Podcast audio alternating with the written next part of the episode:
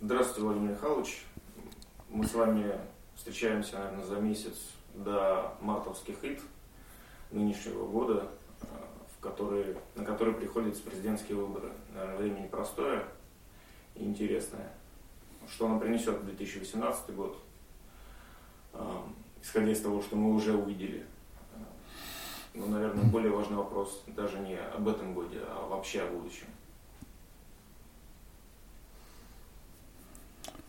Да, я с этим согласен. Я хотел бы в нашей беседе продолжить ту тему, которую мы начали 28 декабря, но назову я ее иначе. Энергия мечты. Я постараюсь объяснить, что это значит сегодня. Ну, мы в прошлый раз говорили о том, что для Запада он считает, что есть только две цивилизации – Запад и Восток. А у нас, к сожалению, большинство наших либералов, это было и во времена монархии, это случилось и сейчас, во время перестройки, что мы часть Запада – мы не часть Запада не часть Востока, мы отдельная цивилизация. И сто лет назад, когда произошла Великая Октябрьская революция, Россия как раз смогла это и доказать. В чем смысл доказательства? Ну, к октябрю 1917 буржуазные революции прошли в ведущих странах Европы. И, как мы полагаем, что Запад рассчитывал, что уберет монархию, закончится буржуазная либеральная вот эта революция, ну и Россия войдет вот в список тех, кто совершил, да, эти буржуазные революции. А Россия пошла дальше. Это поразило весь мир. То есть картина политического мира была однообразная. Везде более-менее капитализм, кое-где феодализм. И вдруг решимость не гнать мировую революцию, а строить социализм в отдельно взятой стране. Да в какой? Где и пролетариат это было немного. То есть как можно построить социализм в крестьянской стране. Если это пролетарская революция, то почему она происходит в крестьянской стране? У нас большая история общинности. Вот надо попробовать ответить на этот вопрос, тем более теперь, когда уже столетие вроде как позади, начинается обсуждение итогов этого столетия – и мы видим, как в бывшем храме Христа Спасителя, который восстановили, идут тусовки. Две тройки. Одну возглавляет Пивоваров, профессор, доктор. Вторую возглавляет историк Спицын. Оба они историки, но Пивоваров – с Питетом относятся к монархии, и, в общем, на этих тусовках много молодежи. Саму тусовку ведет ведущий Мамонтов. В конце стоит микрофон, и он просит молодежь подходить к микрофону и ответить на вопрос, с кем бы они были, окажись сто лет назад в Петрограде. И большинство говорят с большевиками – Почему? Ну, потому что они обещали землю крестьянам, фабрики рабочим и закончить войну. Но самое главное не это. Большевики, как могли, сумели выразить мечту всего общества. Вот бел, э, представитель белых пивоваров – говорит, что на стороне большевиков воевала в основном молодежь. Да, песне тех времен дан приказ ему на запад, ей в другую сторону уходили комсомольцы на гражданскую войну. А за белых, а чего хотели белые? Вот у Максимилиана Волошина есть стихи, где он говорит, перепороть заново всю Россию, поставить мужика снова в стойло. Причем, естественно, и молодежи там было намного меньше. Они сетуют о том, что Антанта помогала красным, а не белым. Но главное не это. Большевики дали мечту, это вроде считается идеализмом, а по сути они оседлали мечту, которая была в обществе русской цивилизации многие столетия. Эту мечту пытались реализовать и Разин, и Пугачев, и Болотников. И вот подошло время, когда эта мечта могла стать явью. А какова мечта была у белых? Что они могли предложить обществу? Безвиз. Вот да, мы видим по Украине безвиз, курасаны, кофе с курасанами, что там еще мы хотим, вот как в Европе, сидеть и пить кофе с курасанами. Но моя жизнь сложилась так, что я уже в сознательном возрасте жил при Сталине, то есть в 1953 году мне шел 15 год. Потом при Хрущеве, потом при Брежневе, потом при Андропове, при Горбачеве, при Ельцине, и вот уже почти целое поколение, а, ну, 18 лет при правлении Путина. А теперь поговорим, если есть цивилизация, чем она отличи, от, отличается одна от другой, идеалами, а по сути мечтами. Каков идеал у Востока и у Запада – Потому что те, кто мечтает, что мы часть Запада, то есть мы должны разделять идеалы Запада. Но мы их не разделяем. И, может быть, поэтому Запад регулярно начинает войны против нас. И хотя в 1945 году завершилась страшная Вторая мировая Великая Отечественная война, есть теперь лидер Запада – это Соединенные Штаты, которые откровенно уже мечтают о войне против русской цивилизации. Ну и на что они рассчитывают? Ну а что России? 2% ВВП и 2% населения. Ну а Америка, она имела 50% ВВП после войны, а сейчас – по разным оценкам, кто говорит 18, кто говорит 13 процентов. И у нее есть уже конкурент – Китай. Ну, а Восток? Запад более един, потому что Запад фактически управляется по библейской концепции. На Востоке много концепций. Тут и ислам, и индуизм, и буддизм, и синтоизм. И нельзя сказать, что Восток однороден.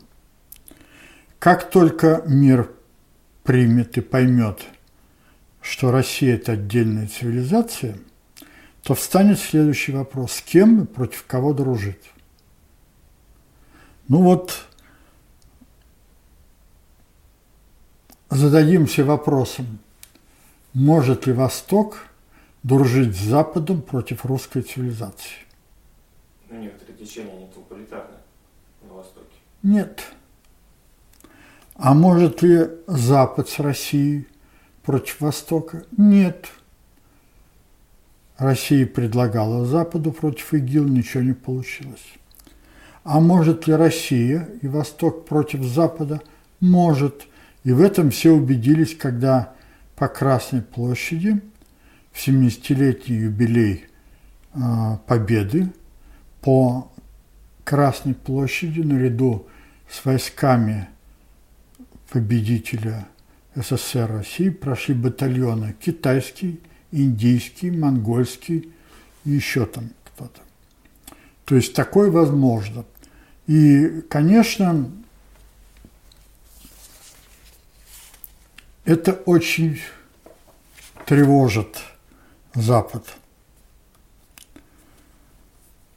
Я сейчас постараюсь, и вы это сделаете, вернуться в 1957 год. Суворовское училище, Горьковское, в которое я поступил в 1950 году, по приказу министра обороны Жукова было переведено в Москву. Я впервые на зимние каникулы поехал к себе на родину в город Горький. Вернулся где-то числа 10-11, и библиотекарша, куда библиотек... зашел в библиотеку, она мне говорит, вот, Володя, техника молодежи, здесь 5 августа стали печатать роман Ивана Антоновича Ефремова «Туманность Андромеды». Мне кажется, тебе это будет интересно. Ну, я схватил журнал и, помню, что не отрываясь, читал его. Он печатался с продолжениями. И я, те чувства, которые я испытывал, это вот мечта, которая может стать былью. Это был 57 год. А когда в 57 году, 4 октября, полетел первый спутник, и весь мир об этом шумел, я понял, что надо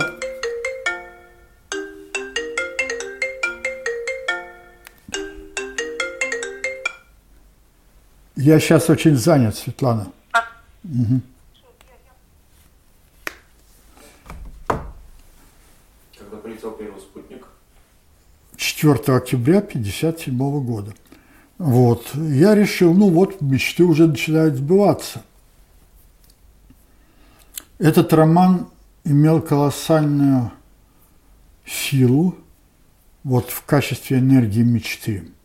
А потом, когда в 61 году полетел уже первый человек в космос Гагарин, тем более, а, вот, я как раз говорю о том, что мы могли бы второй раз, я имею в виду русской цивилизации, оседлать энергию мечты – Могли бы, но не оседлали. Второй раз подобное чувство я испытал уже, когда э,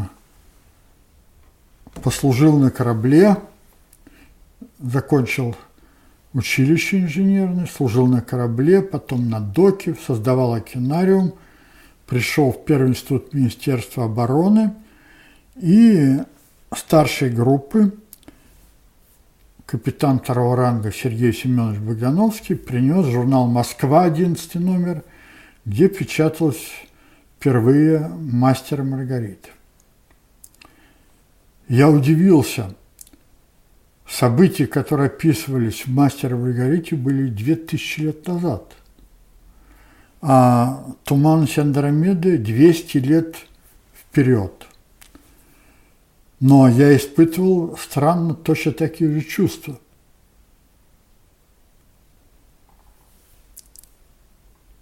при чтении романа «Мастера Маргариты». Но в 1972 году появился роман Ивана Антоновича Ефремова «Час быка». Я уже читал его совершенно другим настроением – я понял, что цивилизация пошла не по тому пути, который был описан в туманности Андромеды, а пошла по какому-то другому пути. И для меня это было, ну, в какой-то мере трагедией. Прошло 10 лет все мы знаем о существовании римского клуба, который в 1967 году, доклад был такой супругов Медоуз, пределы роста. И вот сейчас, 50-летие этого римского клуба, два автора, Андрес Вихман и Эрнст Вайтзекер, написали доклад «Come on», который все переводят «давай же». Если почитать этот доклад, то из него следует, что эти авторы, и там еще 18, которые помогали, они считают, что капитализм – это последняя стадия, его надо заморозить, и дальше развития не будет. Вот и вся, а, вся мечта. Нет. Вот и вся мечта. Но давайте попробуем с этих позиций, поскольку мы говорили о том, что цивилизация одна от другой отличаются идеалами, ну какая мечта у западной цивилизации? Вот она выражена была, когда они 50 э, процентов от ВВП производили. Это домик, набитый всякой техникой, забитый едой холодильник – и два-три автомобиля, лужайка еще, которую надо стричь каждый день. Ну и какое-то время эта мечта сработала. Мир хотел бы, все бы хотели так жить, тем более, что у них был свой гетпроп, это Голливуд. Они демонстрировали эту мечту. А на Востоке какая мечта? Если мы возьмем к тому времени Восток, это Китай, Индия, то они к тому времени составляли больше половины населения всей цивилизации. Россия имела свою мечту, идею справедливости, то есть отсутствие эксплуатации, чтобы не было ни как господ, так и рабовладельцев. Хрущев и те, кто его поддерживали, после убийства Сталина и Берии, по сути, совершили в 1953 году государственный переворот. Он длился 40 лет. Произошел он 26 июня 1953 года. И, по сути, они посчитали, завершился в 1993 году в октябре месяце.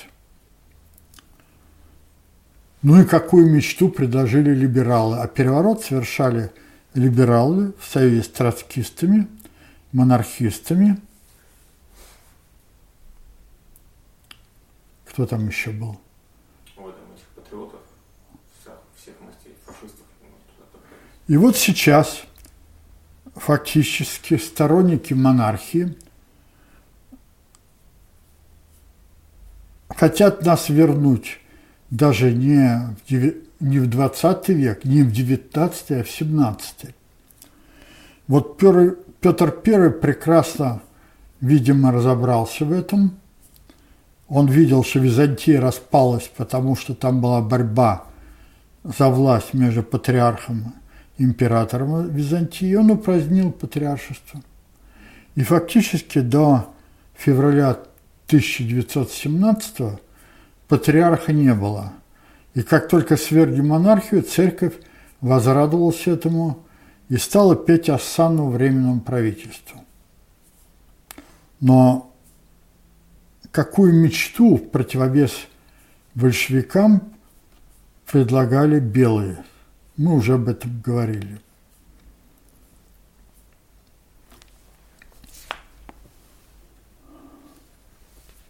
В общем, это мечта в какой-то мере отразилась и в том, что когда Владимира Владимировича Путина спросили, кто из императоров ему ближе всего, он назвал фактически Александра Третьего. Правда, через некоторое время он сказал в ответе на этот же вопрос, да нет, было много интересных императоров, не только Александр III. Хотя Александр III остался с одной стороны тем, что во время управления войн не было, а с другой стороны он отличился законом о кухаркиных детях. Вот наши современные монархисты говорят, что развитие Российской империи шло семимильными шагами. Если бы так было, никакой бы революции не было. Мы проиграли войну Японии именно потому, что развития не было. А революции Медзи и отмена крепостного права свершились примерно одновременно. Но император Японии сказал, все мои подданные, простые крестьяне и дворяне, все должны учиться. А поскольку флот концентрировал в себе все достижения техники, то фактически огромный флот России был разбит японцами. Ну, вот за это время произошло много интересных событий. Ну, например, в прошлый четверг, пятницу и субботу Россия отмечал День памяти Пушкина. Восьмого была дуэль, девятого раненый позвоночник Пушкин лежал в своем кабинете, убирал, и 10 февраля по новому стилю он умер. Но пиарили не Пушкина, пиарили Высоцкого. Всю неделю шла речь о Высоцком. Его сравнивали с Пушкиным. Это наш современный Пушкин. Ну, вначале сравнивали поэта, который мигрировал. В 20-х? А? В 20-х мигрировал? Нет. Позже, в Либе- либералы его очень. Волошин? Нет, нет, нет. Который уехал из России, жил в Венеции. А? Нет, Там нет. не, что вот это новый Пушкин, его даже теперь заставляют школьников изучать. Но никто не задался таким вопросом. А кого Пушкин изобразил в предисловии к домику Коломны, 22-октавном предисловию? У нас ведь не парад, у нас война, красавцы молодые. Вы хрипуны, но хрип ваш приумолк – Сломали ли вы свои порядки боевые? Встречали ли в Персии шерванский полк? Вот в России были гусары, которые, отличие которых были красные мундиры.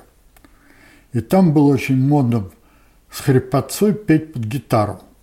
Я думаю, что Высоцкий что-то об этом знал, и он им и подражал. А Пушкин говорил, если меня и убьют, то красные – Так что вот сравнивать Высоцкого с Пушкиным – это с нашей точки зрения. И был ли он кумиром нашего общества? Я вспоминаю как раз вот эти годы.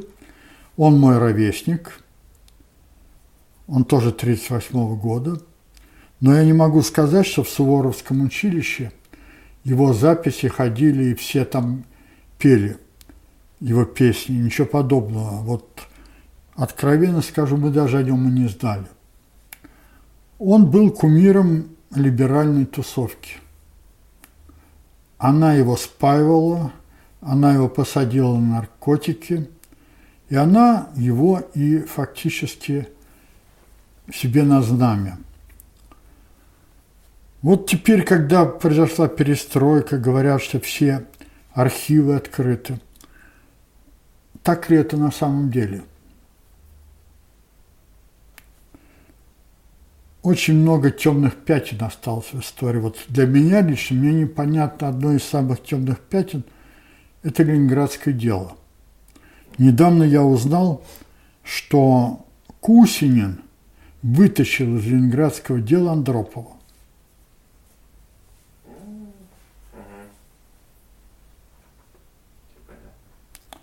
А ведь эти люди, кого расстреляли по Ленинградскому делу, они прошли проверку на прочность во время блокады, я имею в виду Кузнецова, Вознесенского и все, Попкова, все, они смогли сохранить город, в городе не было ни эпидемии, хотя, конечно, много умерло от голода.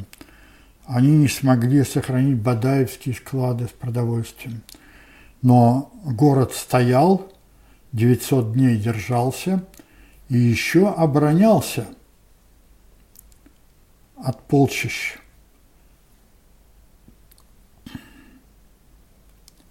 Вообще, если посмотреть на Великую Отечественную войну, что защищал тогда народ? Если у нас был тоталитарный режим, нет ничего лучше, как сбросить его во время войны. Но он защищал, как Путин правильно сказал, не до последнего патрона, а до последней капли крови. И кто всю эту войну вынес на своих плечах? Опять это те, кто родились в 20-х годах. Это молодежь. К сожалению, это поколение было почти полностью выбито. Они защищали свою мечту.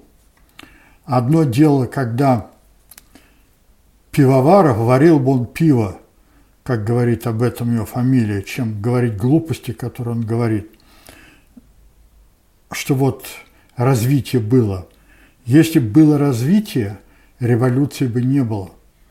Все дело в том, что как раз развитие такой огромной страны, а вернее цивилизации, остановилось. Почему? Потому что монархия остановила расширение кадровой базы управленческого корпуса до границ всего общества. А вот те, кто сделали революцию, и те, кто победили в гражданской войне, они убедились в течение жизни одного поколения, ну, до начала войны, что мечта реализуется. Их дети могли без всяких законов о кухаркиных детях поступать в вузы, получать среднее и высшее образование, становиться специалистами и во всех отраслях науки. И фактически, несмотря на то, что последователи монархии говорят о том, что ну да, обещали землю крестьянам, фабрики рабочим, остановить войну. Ну, войну остановили, но ведь обманули же, и земли не дали фабрики рабочим. Ну, ответ им был правильный, интересно – а кто управлял страной? Кто возглавлял генеральный штаб, на который самый сильный в мире генеральный штаб русский смотрел с удивлением, потому что разбиты были они не просто солдатами, а теми военачальниками, которые начинали войну либо прапорщиками, либо рядовыми, и во время войны они стали маршалами. Это при том, что, да, были репрессии. Просто это поколение защищало мечту и рассчитывало, что энергии этой мечты хватит еще на долгие годы. Так почему же все-таки элита управленческая, выйдя из рабочих и крестьян, как теперь говорят, скурвилась. А потому что у них перед глазами была западная элита. Барствовать стали. Да, как Молотов перед смертью сказал правильно, барствовать стали. А ведь Россия самая богатая страна в мире. Да, нас не полтора миллиарда, а всего 150 миллионов. Запад порядка миллиарда, но огромные территории и огромные богатства позволяли бы ну, да, дают возможность жить, по крайней мере, не хуже, чем в Эмиратах.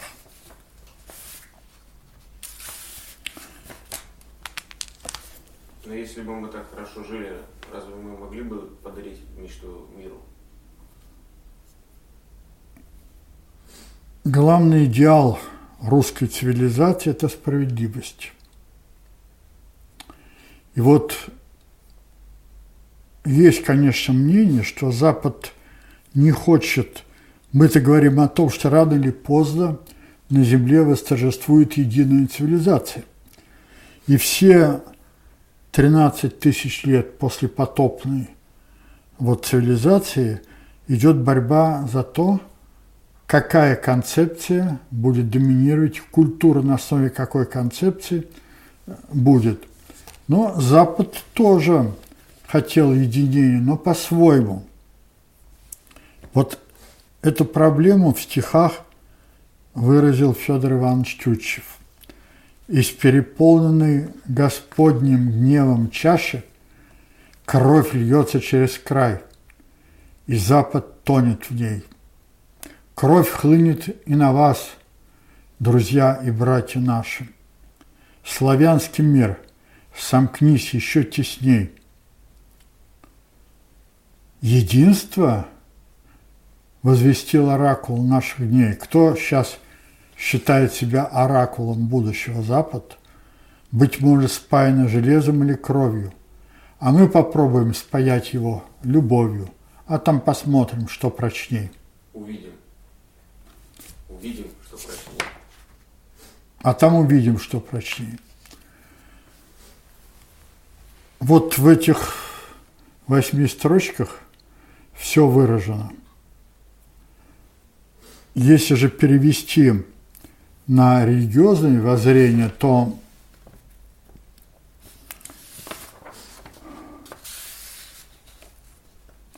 культуры народов многонациональных обществ, конечно, различны. Но при всем их разнообразии все-таки есть три фундаментальных характеристики для любой культуры – Культура – это алгорит... информационная алгоритмическая система. Она многовариантна, но главное в ней как относится к трем очень важным аспектам. Первое – к творческому потенциалу. Безразлично развивать, осваивать в каких-то меньшинствах, развивать, осваивать, беречь у всех – Отношение к воле как способности подчинить самого себя и течение событий вокруг осознанной целесообразности. И третье. К совести, к стыду, как выражением врожденного религиозного чувства. Вот если все эти в полной мере – характеристики реализуются по варианту развивать у всех и должны быть активны на протяжении всей жизни, то это общество будущих человеков.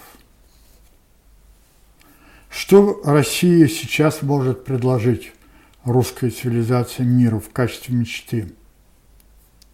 Люди, становитесь человеками. Это не высосано из пальца. Это взято из идиомы, которую в свое время записал Владимир Иванович Даль.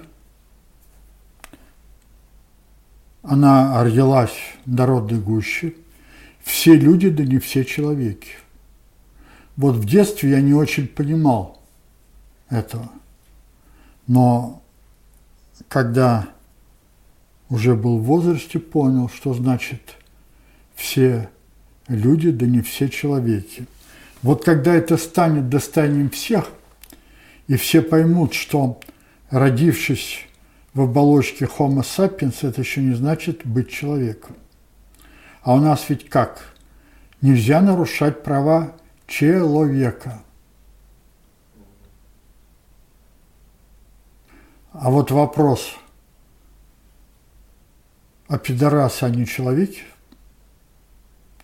Вот это то, что сейчас гендерно идет, и то, что у нас отменили смертную казнь, ну как это можно лишать жизни человека? Так человека, а есть еще ведь животные, зомби и демоны. Если так, то во время войны никого убивать нельзя.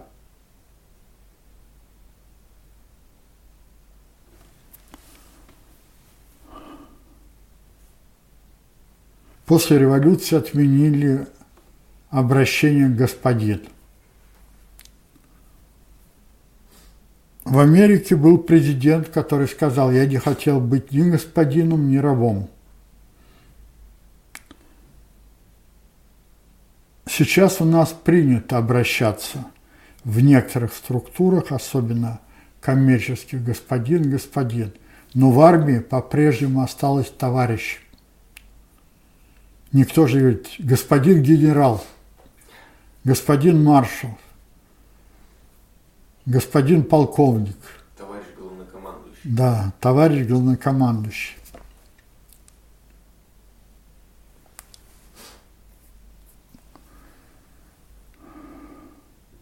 Ну, о том, что Запад и мы цивилизация, как-то отметил даже наш министр иностранных дел Сергей Лавров.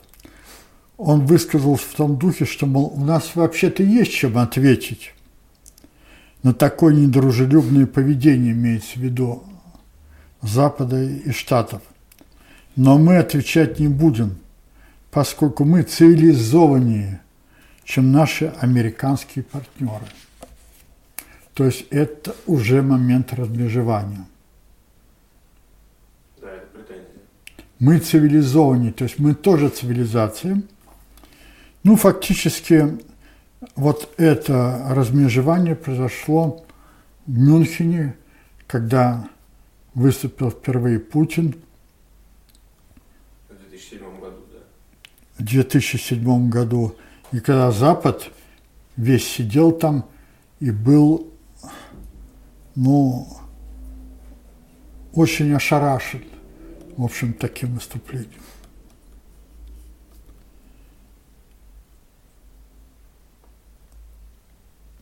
Сейчас многие говорят, и часто я слышу это от Путина. Вот было его запись его интервью американского э, этого продюсера.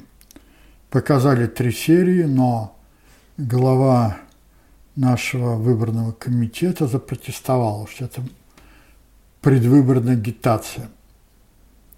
И Путин не раз сказал, впереди еще такие изменения, колоссальные, глобальные, что мы даже себе представить не можем. Да, впереди глобальные изменения.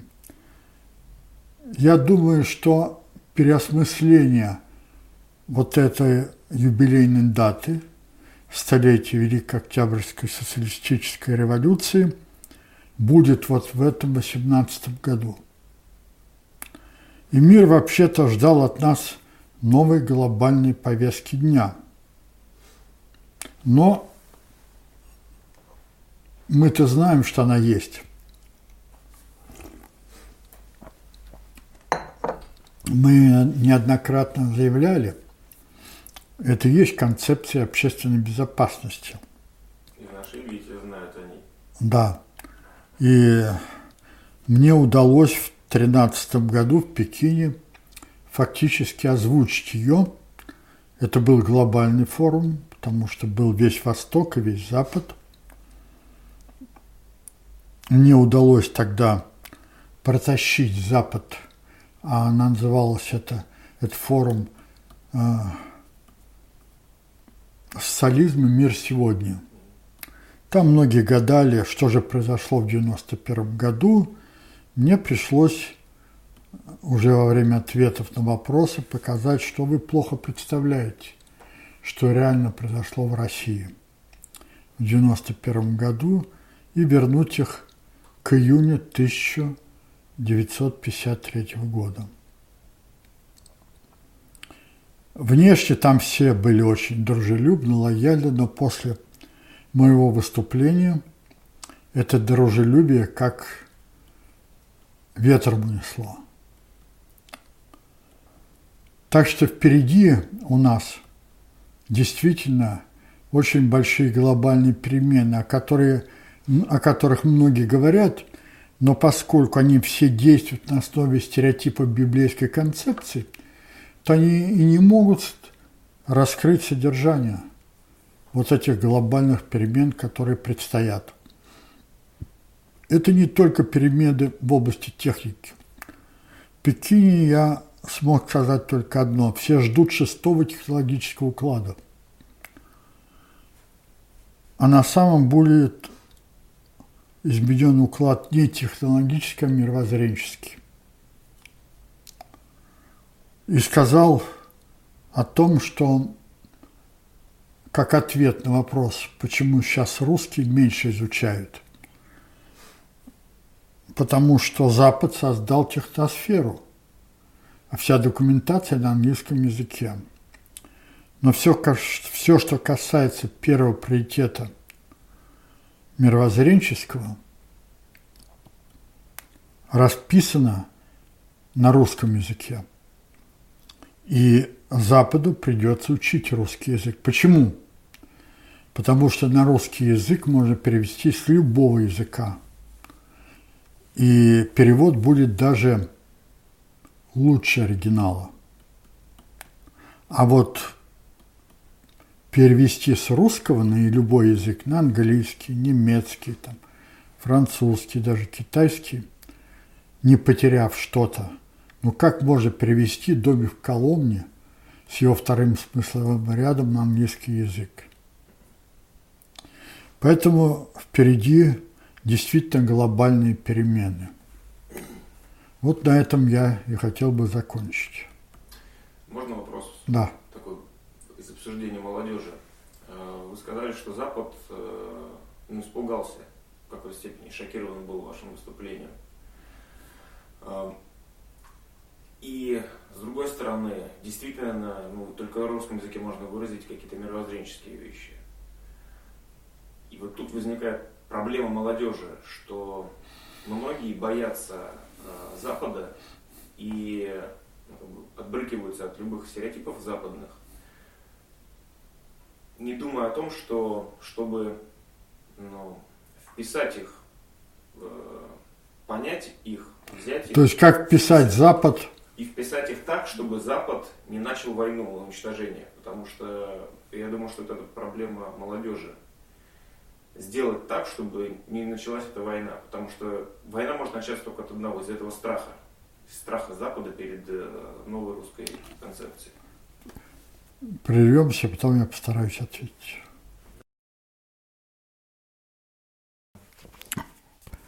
Я начну ответ на твой вопрос вот с этого журнала.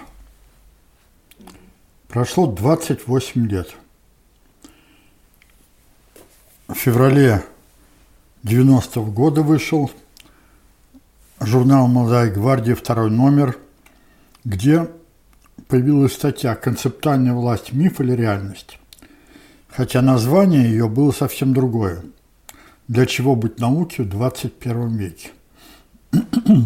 То есть они сами вопрос поставили, ответить на него не способны до сих пор.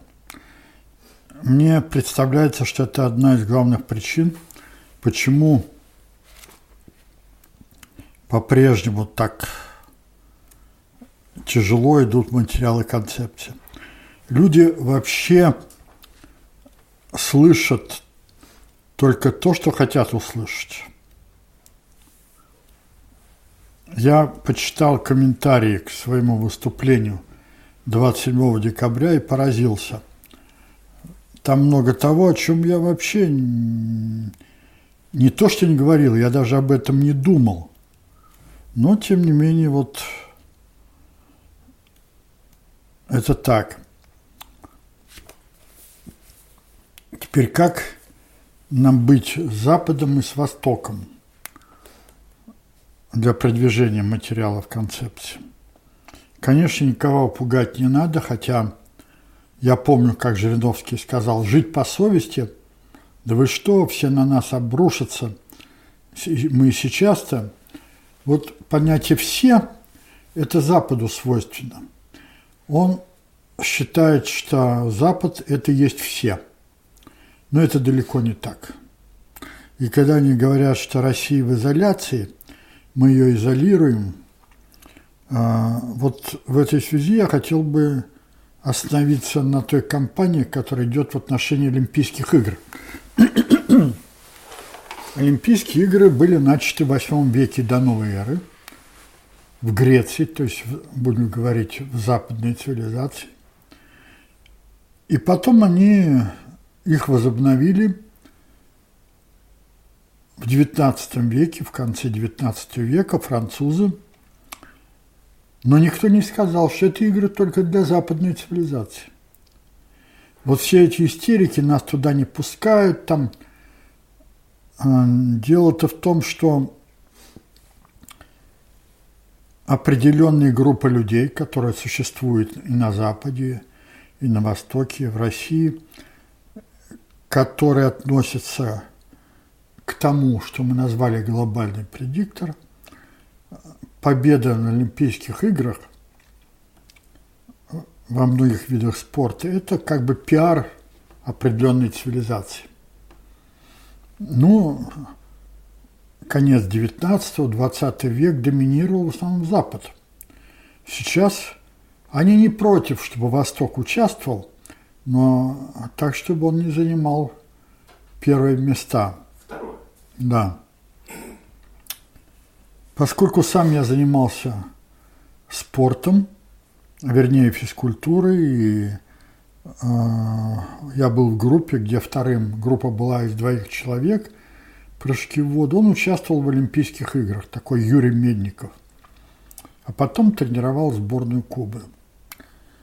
И вот мы с ним уже встретившись где-то в 70-х годах, пришли к выводу, что спорт – профессиональный очень вреден. Об этом говорил еще наш Лесговт, хотя он немец по происхождению. Потому что профессиональный спорт калечит человека. И хотя я, э, ну, результаты были по прыжкам в воду там первый разряд, но надо было иметь минимум второй разряд – по гимнастике, акробатике и так далее. Но я не собирался заниматься профессиональным спортом. А он, закончив Суворовское училище, вошел в Олимпийскую сборную Олимпийские игры 1960 года. Ну и вот потом мы уже где-то в 75-76 году с ним встретились в Москве и пришли к единому выводу что профессиональный спорт очень вреден для человека. Ну и я бы не переживал так насчет того, что уч... допустили нас к участию в Олимпийских играх или нет. Но я вот посмотрел на участников, это молодые люди. Вещи, о которых я говорил, что Олимпийские игры только для западной цивилизации, они им непонятны. Они искренне думают, что это для всего мира. Но это не так. Это вот только одна сторона. Но информация идет очень разными путями.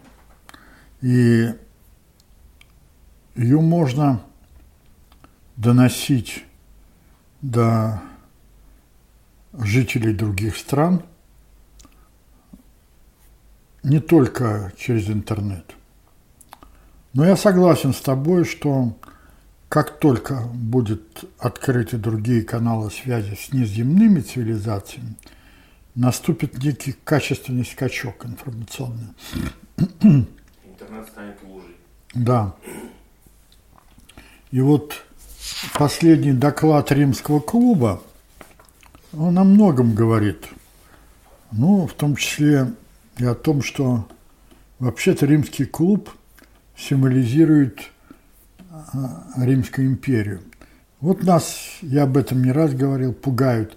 Америки там, ну не 50%, ну пусть 18% ВВП, а у нас только 2%. Но почему-то никто не говорит, что наше ВВП, я имею в виду Советского Союза, ВВП стран Запада соотносилось там, там два или три раза было меньше. Но мы победили, мы победили, и в принципе была возможность, хотя страна, конечно, 27 миллионов, такие потери, причем из них только 7 миллионов военные. Ну, немцев 6 миллионов. Но вот если посмотреть, ведь в самой Западной Европе шла война, но немецкая армия не вела себя так ожесточенно и с такой ненавистью по отношению к культуре этих стран – Наши дворцы, парки, вот в пределах пригорода, все же были разрушены. А там нет. То есть они там охраняли памятники культуры западной цивилизации. Насколько все это делалось бездумно и уничтожали памятники культуры России, русской цивилизации. Это говорит, что мы не часть Запада. И наши дурни, которых много, мы часть Запада – вот наиболее яркое, что мы не Запад, а, сумел показать фильм Александр Невский «Эйзенштейн». Это вообще-то фильм на века. Достаточно сцены вспомните под музыку, как клином идут псы-рыцари, а наши стоят на берегу большого камня, готовы встретить. Вот. И музыка, великолепные, и все кадры, хотя фильм создавался в 1942 году. Война еще была в самом-самом таком. Я все время вот педалирую к тому, что это другая цивилизация. Ну, уже не говоря о том, что журналисты, когда провезли фильмы сталинских времен в 99 году в Америке и провезли их по 20 штатам, все... Не найти эту информацию вообще. Вот все в один голос заявили, это какая-то другая цивилизация. да я думаю, что...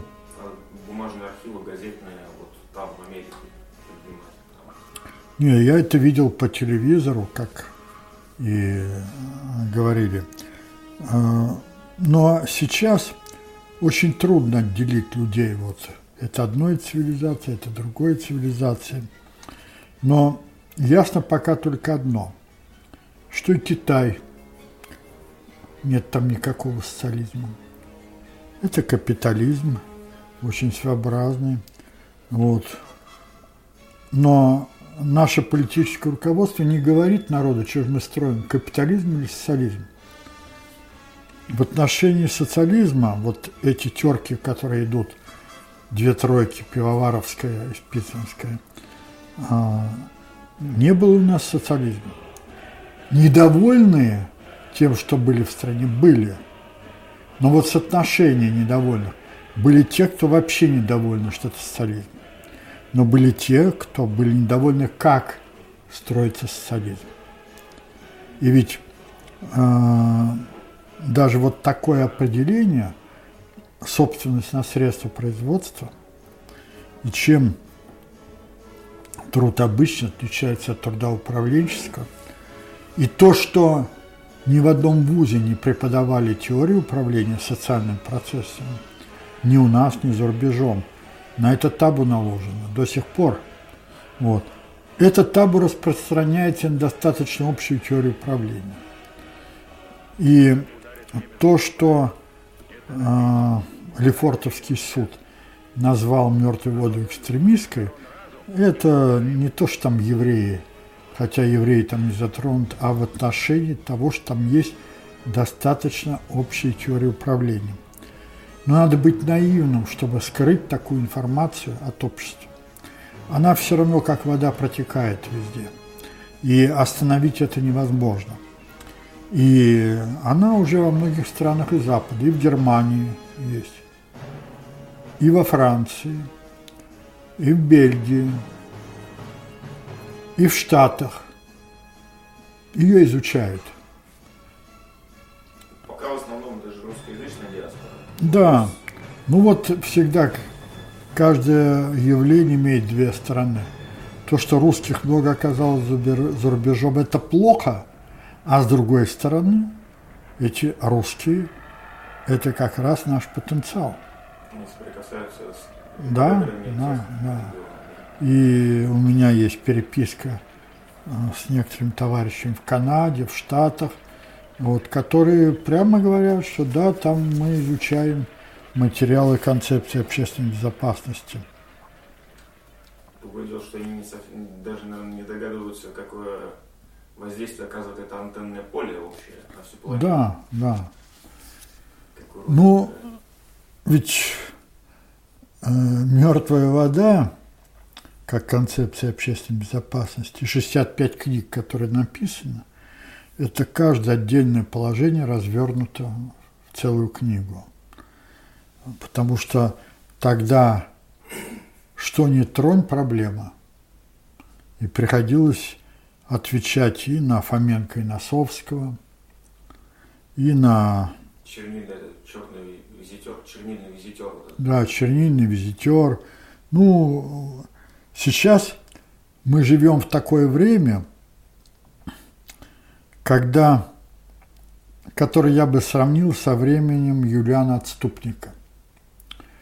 Многие ли знают, что Рим управлялся не императорами?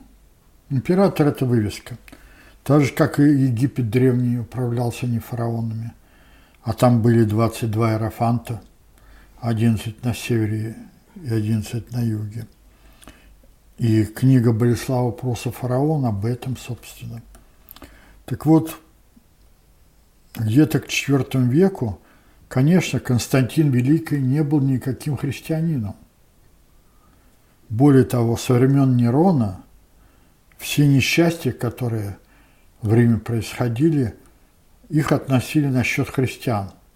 Вот они виноваты, там их там и на арену выводили с дикими зверями, чтобы те их там уничтожили.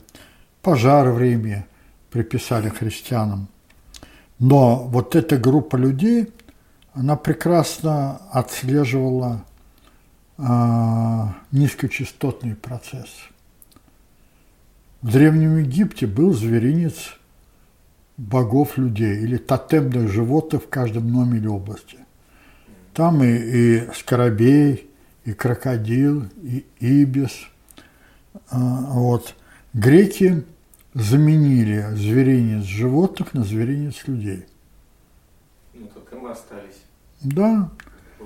Рим, когда завоевал Грецию, у них вообще не было развито ни философии, ни наука. Они просто взяли богов Древней Греции, богов Олимпа, дали им другое название, Зев стал Юпитером, Афродита Венерой, и пошли дальше.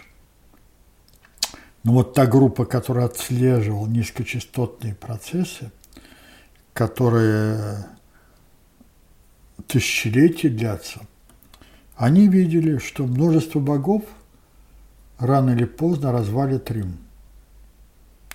Но в то же время они понимали, что вот простому человеку, и далеко не все были грамотными, очень трудно смириться, что Бог невидим. Поэтому все древние религии обязательно статуи были богов, чтобы можно было видеть и поклоняться ему. Поэтому, когда пришло христианство, которое появилось в одной из провинций Римской империи Иудеи – они решили, вот то, что нам надо. И долгое время примерно многобожие и единобожие христианство, оно вместе существовало мирно. Юлиан, будучи родственником императорской семьи, он воспитывался в христианском монастыре. И под воздействием, под влиянием, в общем-то, своих там монахов, он дал себе слово, если он станет императором, он восстановит пантеон древнеримских богов. Он стал императором, его провозгласили императором. Это делается обычно во время войн, где легион, которым он командовал, провозгласил его императором. И он уверенный, что народ его поддержит, начал гонение на христиан и восстанавливать статуи, ну, пантеон языческих богов. И тут он увидел, что все совсем не так, как он представлял. Через два года он погиб в одном из сражений, и вот тут-то все и началось. Потому что баланс был нарушен, и началось уничтожение культуры древнего мира. Уничтожались статуи, древние рукописи, картины, мозаики, храмы. И наступил так называемый мрак Средневековья. А Константин Великий был жрецом культа непобедимое солнце. И вот эта группа, которую бы назвали глобальный предиктор, чтобы сохранить Римскую империю, увидела, ну а что, если есть там такой человек, Иисус Христос, который, хотя таких религий полно было к тому времени, почему не сделать религии Римской империи? И сделали. Поэтому вот эти наши попы, которые говорят, а, этот внутренний предиктор хочет уничтожить Бога, меня удивляет, что никто им не задаст вопрос. А вы считаете, что Бог, он что, в церкви? Церковь и Бог – это одно и то же. И как можно уничтожить то, чего никто никогда не видел и даже не представляет.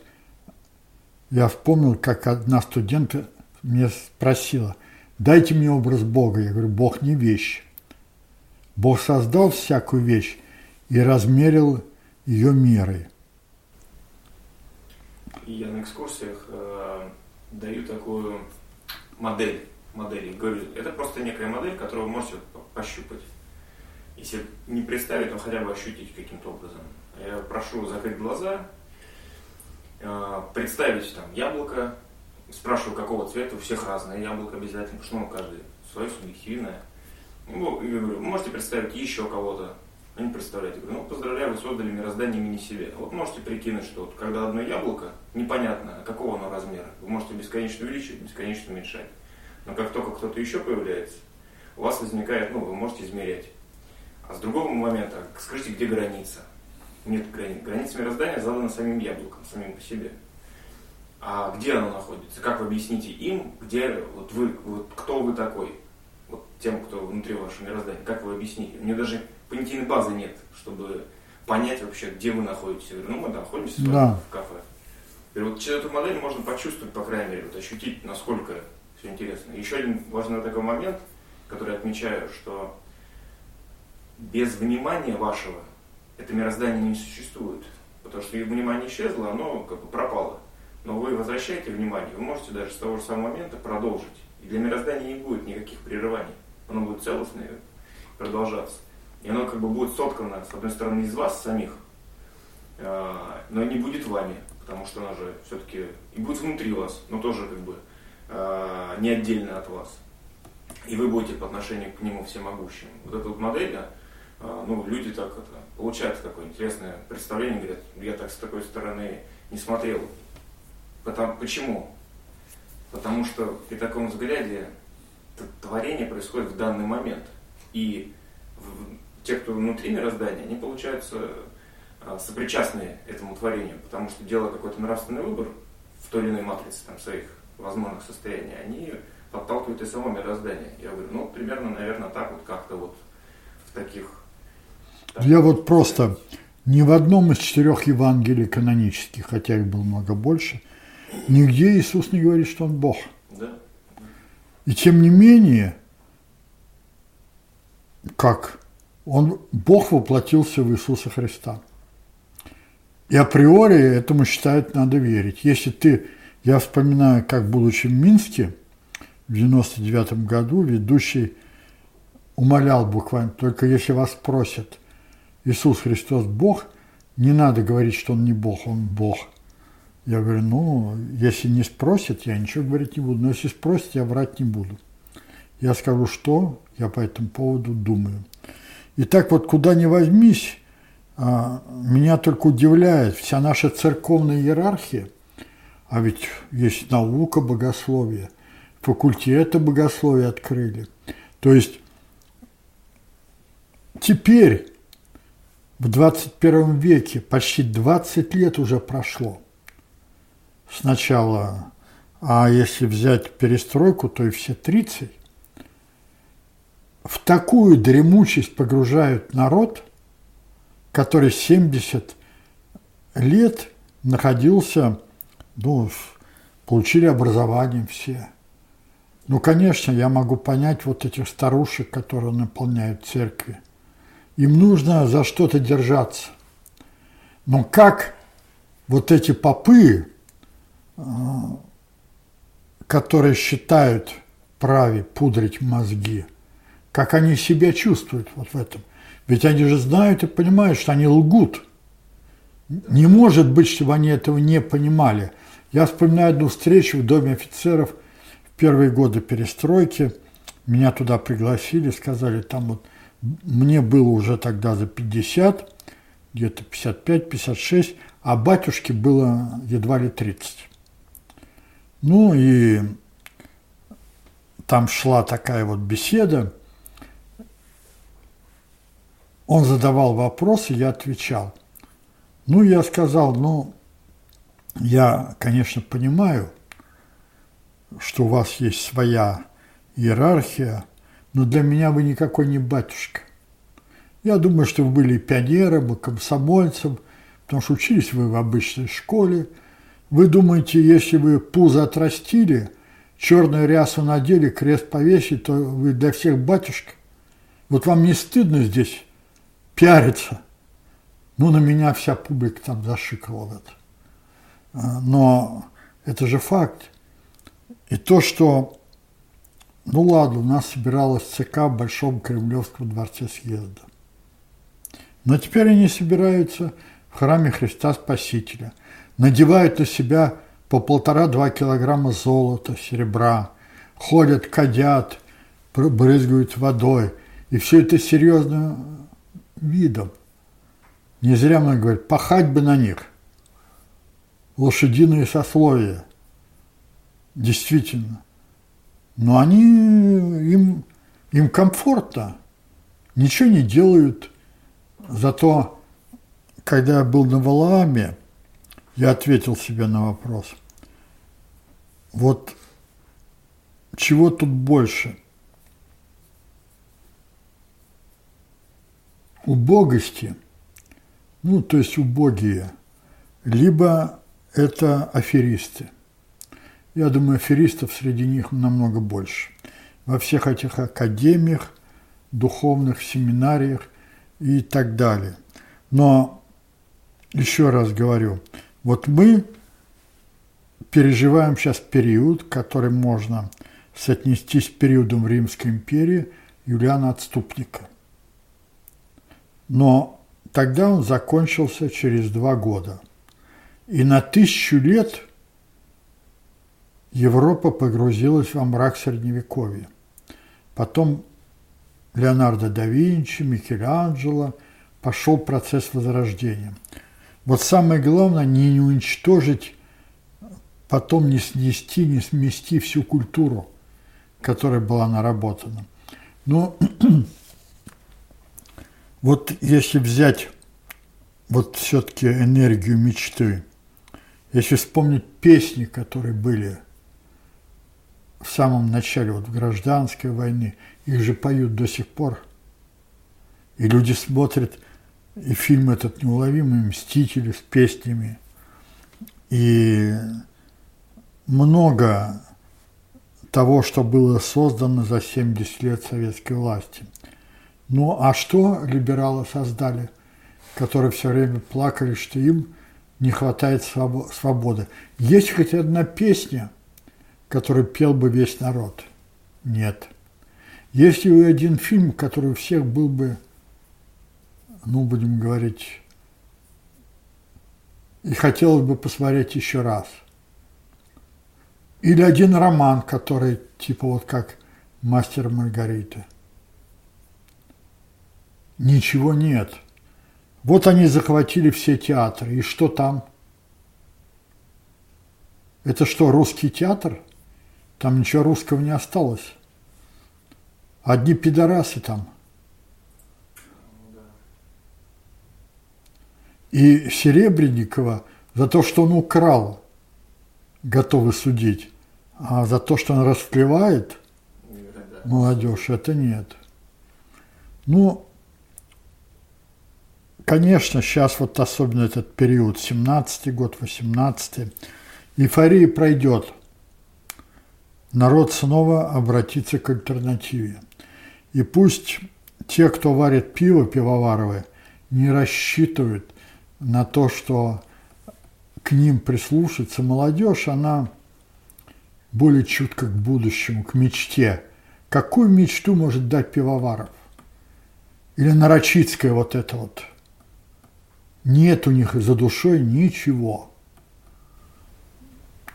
А с другой стороны, а эти, кто продвигают так называемую цифровую экономику, они же предлагают э, техногенное будущее. Вот, допустим, а, те, кто за монархию агитируют, они предлагают, ну, вот, грубо говоря, вернуться да, к, прежним богам. А другие предлагают там, нашпиговать себя электроникой, и вот, пожалуйста. Ну да. А вместо головы поставить компьютер. Да. Ну и предлагать-то можно. А реализовать это будет сложно. Молодежи, ну, ну, ну какой-то части молодежи нравится, и вот... А, Нет, Володя, одно дело мода, а другое дело нравится. Это просто мода. Мода пройдет, если посмотреть на историю моды. Брюки то широкие, то узкие, то широкие, то узкие. Юбки то длинные, то короткие. Мода. А, а иначе что модельерам делать? Как зарабатывать? Прически то короткие, то длинные. Это все мода. И это только мода. Вот мне представляется, что молодежь имеет трезвый взгляд на мир, и несмотря на то, что мозги запудривает средства массовой информации, вот интересно бы узнать, что за человек готовит сетку новостей. Но это же не тот, кто озвучивает. Ведь тот калейдоскоп, который они сгружают, там кто-то кого-то убил. А вот если нет убийств, пожаров, грабежей, что они будут говорить? Я вот только сегодня подумал, что вот вести, не знаю, там, месяц э, науки, и они бы продвигали там, что вот там лекция научная, и показывать ее, или там, то есть э, показывать именно творчество. Так, на как? показывают, та же самая похабщина будет. Да, как только вот рухнул самолет, они аж все от восторга ура кричат. Теперь они неделю, две, вот Джигарханян, и там его девка какая-то. Они уже четыре месяца пудрят мозги. Как они делят наследство Джигарханяна. Нет, это я не верю в долговременность этих процессов. Все пройдет. Ну вот смотря на некоторую долю совсем молодежи, могу такое сказать, что э, они, конечно, сидят на совсем мусорной информации, то есть вот очень, как бы, очень Не, ну конечно, есть те, кто и пьют, да. И наркотики принимают. Но я хочу такое обратить внимание, что когда сталкиваются с чем-то действительно стоит значимым, в глазах появляется, ну, как минимум, интерес. То есть вот, это же нечто, что сильно отличается от э, вот этого мусора. Некоторое там, понимание, наверное, что, что мусор, а что не мусор, но все-таки есть вот то, что вы говорите, что более чутко. Но вот не назвать, что это массовое. И вот в нынешних условиях, когда очень много субкультур, то есть маленьких группок молодежи, с самыми разными интересами, и очень много разнообразных интересов, а, мне вот сложно представить, чтобы песня какая-нибудь захватила там всех. всех, все субкультуры. Это что-то не должно быть мощным. Это и будет энергия мечты. Ну вот из такого преддверия я бы назвал, наверное, русскую дорогу, но тоже она не хватила. Нет, нет. Не хватило она либералов, например, или какие-то группы там совсем маргинальной молодежи. А так вот, чтобы Согласен. всех. Нет, а потому что все равно эта песня появилась, когда во всех сферах доминируют либералы. Да, для, для такого условия это, конечно, круто, потому что эту песню, вот что отмечали, э, очень активно слушала русская диаспора по всему миру. То есть не то, что у нас внутри страны, а вот именно вот там из динамиков ставили, значит, этим немцам, там, американцам в окна. Да, да, согласен. Может быть, русская диаспора, она более чувствительна будет. Ну да, они смотрят на процессы, которые происходят в русской цивилизации как бы со стороны, но сами они не сторонние наблюдатели, они участники этого процесса. И вот возвращаясь к тому, к чему, с чего мы начали, э, вот у нас на носу выборы 2018, ну, вот, в марте. Это ИДы. Э, что вообще нужно сделать Владимиру Владимировичу, чтобы не стать очередным Цезарем? Что сделать? Что нужно, вот самое главное, что нужно сделать Владимиру Владимировичу, чтобы не стать Цезарем очередным, которого свои же? Ну, я могу понять, что ну, двигал ты его не народ. Да. Двигали кланы, которые боялись за свое будущее и которые в свое время двигали Ельцина. И не так просто с ними развязаться. Что гарантии были даны когда-то. Да. И он проходил очень жесткую проверку. Ну, по крайней мере, когда он спас Собчака, не понял, он не карьерист – и ради карьеры он не будет. Топить. Да. Но что-то с олигархами ему придется делать. Вот те, он правильно начал с Дагестана. То есть те события, которые сейчас происходят в Дагестане, они вполне могут по всей России, что это может оказаться моделью для всей России. Мы нечто подобное наблюдали в Карелии, но там был такой очень мягкий какой-то вариант, и Нет. там не выстрелило. Там как бы не сработало. Нет, там не выстрелило и не могло выстрелить. Там либералы были очень сильны. А в Дагестане либералы не вхожи были в систему власти. Там, другая Там кланы, кланы. Ну, с кланами они знают, как бороться. Вот так вот. Можно все-таки это, наверное, наверное, Владимир Владимирович надо обратить внимание на развитие. Вот На что?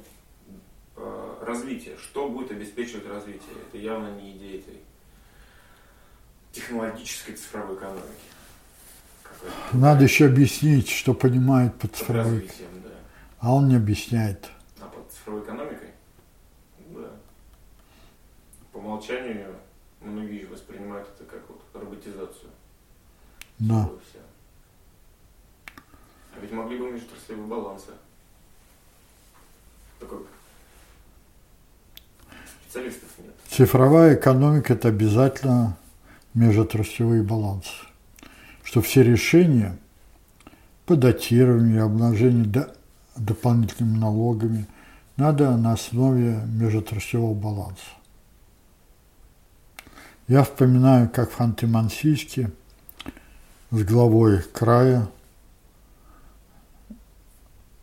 прочитав отчет, который Ганбедян сделал, я сказал, давайте мы вам сделаем совсем другой отчет. Но вы должны нам дать точные данные, что у вас на входе,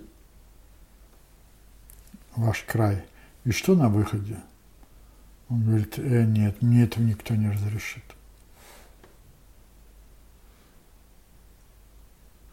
А так а кто должен разрешить? Ну, они были замкнуты на федеральный центр.